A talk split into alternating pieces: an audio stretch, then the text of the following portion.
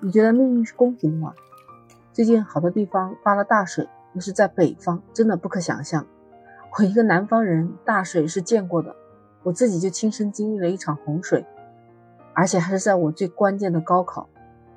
你看，最近北方接二连三的有大水，现在山东又有地震，发现没有？其实我们生活的这个地球也并不是那么的太平，它总会有这样那样的一些事情发生。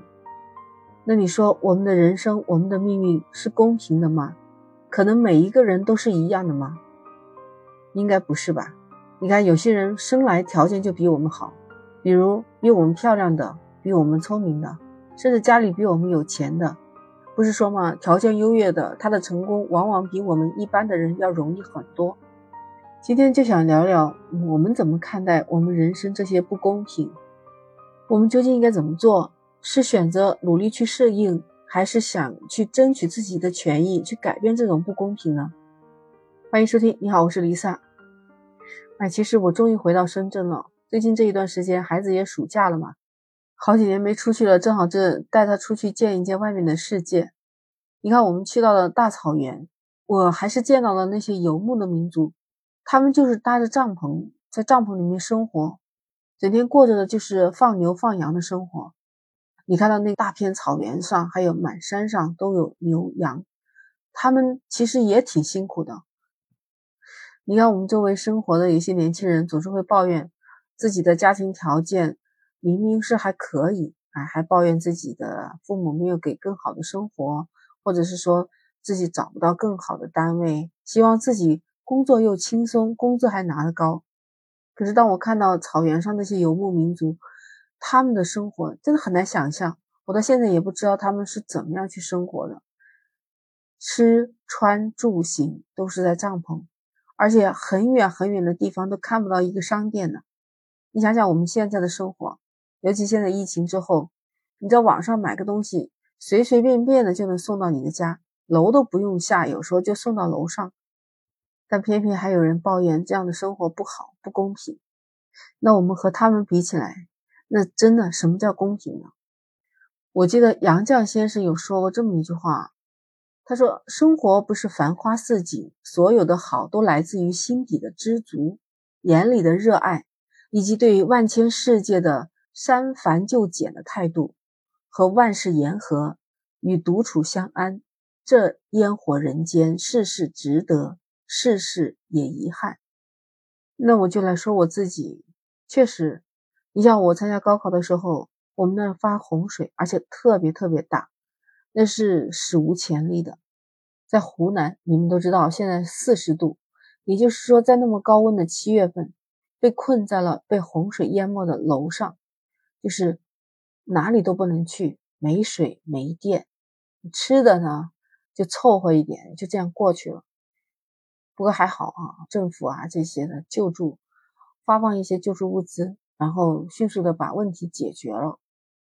我就是在高考的前一两天，就彻底的把水退掉了，然后是淹了其他的村庄吧，反正是没有影响到我们的考试。其实对我来说，考的不理想，我并没有埋怨这一次的这种灾情。我想问题都是比较积极的。其实有两个方案嘛，如果觉得自己考的不理想，也可以选择复读啊。也可以选择接受现实，不是有一些话说得好吗？你若是想爱了，生活中哪里都是可爱的；你若是想恨了，生活里面什么都可恨；你若是成长了，什么都可以成长；你如果想感恩，时时都能感恩。不是世界选择了你，只是你选择了这个世界。既然我们没有办法去逃避，我们只能面对世界上这些不公平的。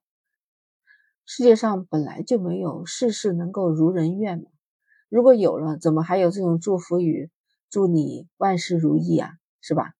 所以只是人们美好的向往。不管怎么样，我们是不是应该感谢我们现在难得的美好的幸福生活？其实最终我们是没有办法改变这个世界的，那我们为什么不可以改变改变我们自己，改变改变我们的想法就可以了？老人家就告诉过我，知足常乐。我觉得真的很有道理。人生嘛，这么短短为什么不能开心快乐的生活呢？我们不去上面攀比，我们也不要和别人去争论。可能这一生当中，我们都要学会让自己沉下心来，好好的过好自己的生活。虽然很多事情可能不如意，但是解决的办法一定是有的。我们也不知道什么时候会遇到灾难，会遇到困难。就像最近这样的一些事情发生，我觉得，呃，困难真正到来的时候，我们要更加的冷静，要理智的去解决这些问题。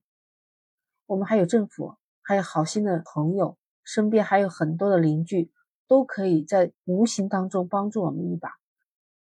和你正处在困难当中，而正好有人帮助你解决了这些困难的时候，你真的觉得那些不公平真的是无足挂齿。所以我觉得我们应该坦然的去面对那些不是怎么美好的事情，因为这个世界上从来不会有绝对公平的事情发生。相信我，只要心中有光，哪里都会亮。就像你现在在听我的节目，我觉得经常来听我节目的人都已经是我的朋友了。所以你说我怎么可能会放弃我的专辑？我会经常来跟你聊天。如果你觉得合适了，想跟我留言，可以在最下面的那个评论区打几行字。如果你喜欢呢，点个五角星，点收藏我的专辑，这样你就很容易找到 Lisa 了。关注 Lisa，我们下期不见不散。今天就先聊到这儿，拜拜。